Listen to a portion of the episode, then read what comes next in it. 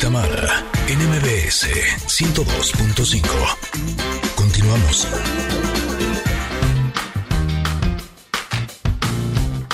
Barriga llena, corazón sano y contento.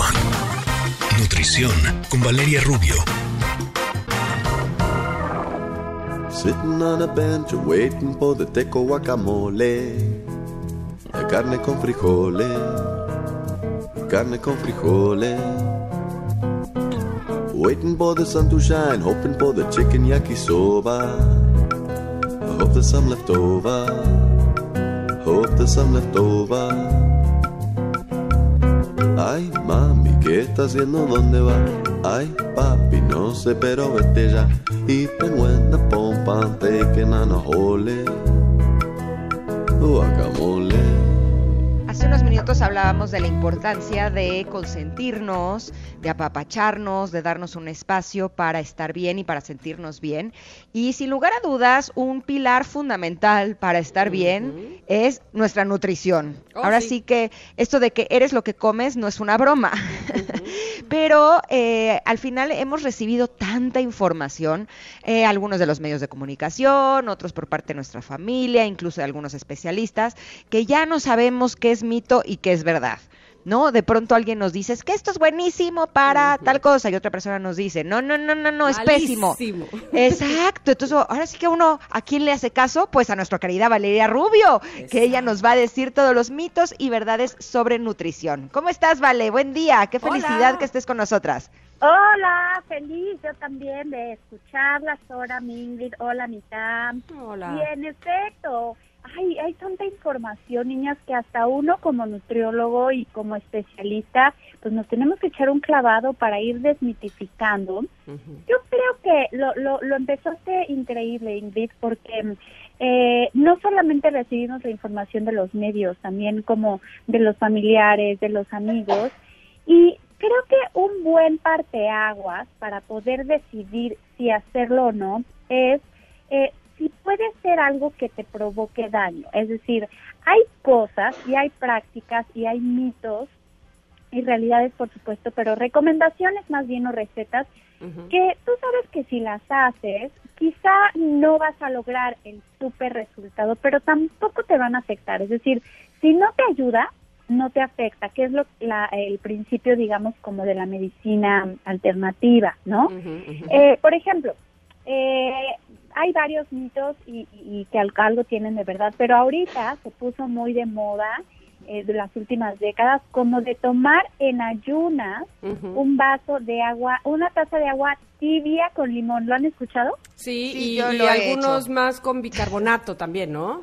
Exacto, algunos más con bicarbonato. La verdad es que tomarte una tacita de agua tibia con un chorrito de limón en ayunas no es nada que te pueda perjudicar, digo, al menos que tuvieras una gastritis importante, pero eh, no hay nada, no es algo que te pueda perjudicar. Ese, ese tip o esa receta yo diría que si bien, si no te ayuda, no te afecta. Mucha gente lo asocia como para perder peso y acelerar el metabolismo. No hay nada, eh, digamos, encontrado en, en la ciencia, en métodos eh, científicos que lo avale, pero si no te ayuda, no te afecta.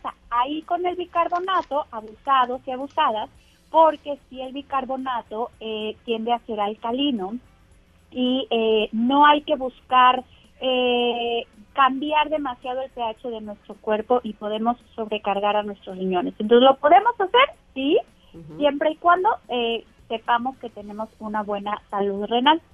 Otro mito, buenazo, porque seguro aquí me van a comentar mucho, lo del vinagre de manzana. Ajá, exacto. Ese tiene, ese tiene, no sé, por lo menos un par de años, ¿no? Ese no lo he hecho, ¿ese en qué consta? ¿Y para qué sirve? Mira, dicen, eh, la verdad es que de donde parte esta teoría, insisto, no es nada científico, es de que pues el vinagre rompe la grasa, eso dicen. Y bueno, si esto lo, lo escuchan los nutriólogos muy estudiosos, muy basados en la ciencia, dirían, por supuesto que no. Yo soy de esos chicas, yo soy de la idea de que el vinagre, eh, la fórmula del vinagre es ácido acético, es decir, es un ácido. Entonces, si nosotros lo tomamos en ayunas, puede ser que nos provoque una erosión o una irritabilidad en el estómago. Acuérdense que aquí no hay que generalizar, ni todo es bueno, ni todo es malo, ni todos pueden hacerlo, ni nadie puede hacerlo. Simplemente hay que consultarlo con alguien, con un especialista y que nos diga, en nuestro caso, si funciona o no. Tengo muchos pacientes que los hace ultra feliz tomarse su vinagre de manzana en ayunas y la verdad es que si no les ha provocado acidez, si no les ha provocado gastritis y eh, tienen la creencia de que les puede ayudar a perder peso, eh, digamos, alcalinizar, que así le llaman un poco ahora a una tendencia en dietas, que luego hablamos de eso, pues está bien, ¿no? Siempre y cuando nos sintamos como que nos eh, viene un reflujo o que nos empieza la acidez, la gente que tiene gastritis y reflujo, eso sí no sería como una buena práctica, ninguna de las dos que acabamos de mencionar. Y luego solemos como mitificar a ciertos alimentos, ¿no? Alguna vez hablábamos de los mariscos, ¿se acuerdan? Y les decía que el camarón, que lo teníamos como muy clasificado en un alimento con mucho colesterol, pues ya les decía que hay estudios que demuestran que el camarón mexicano no tiene tanto colesterol por el tipo de plancton que, que, lo rodea. Y por ejemplo está también el huevo, ¿no? Como que de pronto en los 80s, 90s oímos que el huevo era súper malo porque tenía mucho colesterol y había que limitar su consumo. Y de repente, este, ahora pura, pura clara, ¿no? Exacto, y entonces pura clara, que bueno, acuérdense que las tendencias en alimentación van cambiando con base en lo que está afectando más a la población. Es decir, si en los 80 la primera causa de mortalidad, que es enfermedad y muerte, eso se refiere, eran las enfermedades del corazón, todas las, eh, las, las guidelines, las dietas, las guías alimenticias estaban enfocadas a cuidar el corazón. Después vino el boom de, eh, ya decíamos, las barritas y todas las granolas y demás, y entonces la gente le dio más diabetes y entonces ahora los guidelines, los lineamientos están más enfocados hacia la prevención de diabetes. En cuanto al huevo, por ejemplo, pues entonces en esa época en donde todo lo que fuera grasa saturada era malo, porque la gente de lo que más se enfermaba era del corazón, pues sí vino como un ataque hacia esos alimentos saturados, pero ahora se sabe, por ejemplo, que el huevo, la yema, en efecto, contiene colesterol, pero también eh, contiene ciertos antioxidantes que ayudan a contrarrestar el colesterol en la sangre. Mm. Entonces, por una parte, estamos consumiendo, sí, en efecto, eh, a cantidades de colesterol, pero por otra parte, estamos consumiendo fosfolípidos, que son elementos que ayudan a disminuir el colesterol en la sangre. Entonces, se puede comer huevo con toda tranquilidad, pero, insisto, sin el extremo. No diario, pero tampoco satanizarlo. Perfecto. ahora que estabas hablando del vinagre de manzana, me acordé, mi querida Vale, que en Estados Unidos encontré en un súper que te venden los shots de vinagre de manzana. Y me hacía pensar, bueno, pues que no es lo mismo comprarlo así, o sea, y tú te lo sirves. Pero bueno, este, para que vean que de, exacto, de todo se hace negocio. Pero qué bueno que estás con nosotras para que desmitifiques todas esas cosas que a veces nos creemos. Así es, y más en shot, yo supongo que los shots deben ser como muy concentrados. Al vinagre, digo, no es que sea eh, pésimo, pero sí hay que tenerle cuidadito por este tema que es un ácido, ¿no? Y puede, puede lastimar la mucosa. Otro que hemos seguramente escuchado y me dicen mucho mis pacientes es que casi ya no como pan ni tortillas, ¿no? Como que tenemos la idea de que el pan y la tortilla engorda tan rica que es una tortillita recién salida aquí en Querétaro hay muchas eh, tortillerías y paso con, mm. con un poquito de sal, es una delicia. Eh, y bueno, el pan, la tortilla, como cualquier otro alimento, eh, en este caso son carbohidratos. Y hay una frase que a mí me gusta mucho que dice, la dosis hace el veneno. Mm. Y tú te comes unas cuatro tortillitas al día, ¿no? Y las distribuyes y tienes una alimentación equilibrada y te comes un pancito dulce de vez en cuando, no pasa nada, pero quizás sí, sí, como tuve un paciente que seguro nos está escuchando que se comía un kilo y medio de tortillas todos los días a la hora de la comida, pues ahí sí, ¿no? Era demasiado carbohidrato, un equilibrio no bueno y sí puede afectar, igual que el pancito dulce, oigan, porque ¿a poco no? Es muy común en México, sobre todo la gente quizás está un poquito mayor, no sé ustedes qué piensen, pero como que la cena es un pan con café, ¿no? Eso, eso desde, desde antes, desde mi abuelita, ¿no? Se, se acostumbraba.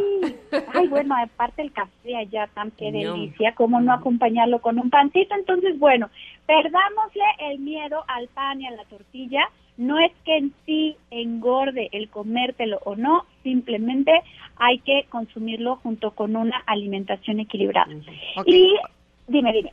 Eh, vale, eh, los alimentos light los podemos comer como si no hubiera un mañana. No, no, qué buena pregunta, Ingrid. Fíjense, hay que hacer un programa de esto, está bien bueno este tema, porque los alimentos light, light significa menos que, ¿no? Entonces, si un alimento originalmente tiene más sodio y luego hacen la versión con menos sodio, es light. Si tenía más grasa y le bajan un poquito la grasa, es light. Si tenía azúcar y ahora ya no tiene azúcar, es light. Hay que clasificar a estos alimentos en qué son light, si es porque tienen menos sodio, si es porque tienen menos o nada de azúcar y si es porque tienen menos o nada de grasa. Por ejemplo, eh, la leche y el yogur. Eh, lo light significa que tiene menos grasa que la versión original, pero eso no significa que pierda sus propiedades. Eh, un pan light, por ejemplo, es seguramente la porción es más pequeña, por lo que tiene menos calorías, a lo mejor le ponen menos aditivos y entonces es light. Puede ser una buena alternativa siempre y cuando pues no se consuma en exceso. Y otra parte, los productos light, que ya alguna vez platicamos aquí del stevia y del aspartame y de la sucralosa, pues son los alimentos dulces, eh, jugos, refrescos, algunas galletitas que sustituyen o eliminan el edulcorante natural, que es el azúcar, y lo cambian por uno no nutritivo y entonces se convierte en light. No me encanta la idea tampoco de que formen base de la dieta diaria de todos, se puede consumir de vez en cuando.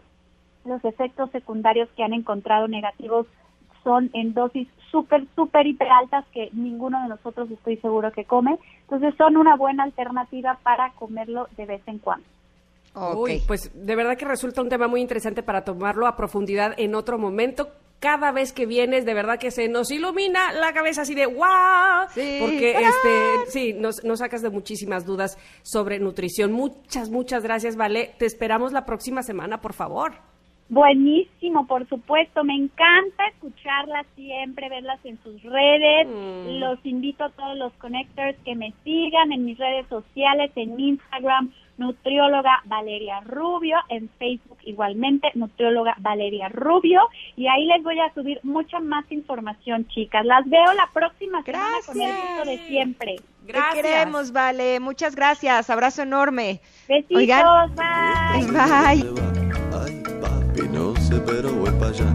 Even when the pompa taking a cabeche. Uy, café con leche.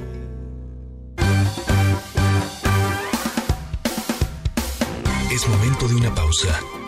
Ingrid y en MBS 102.5.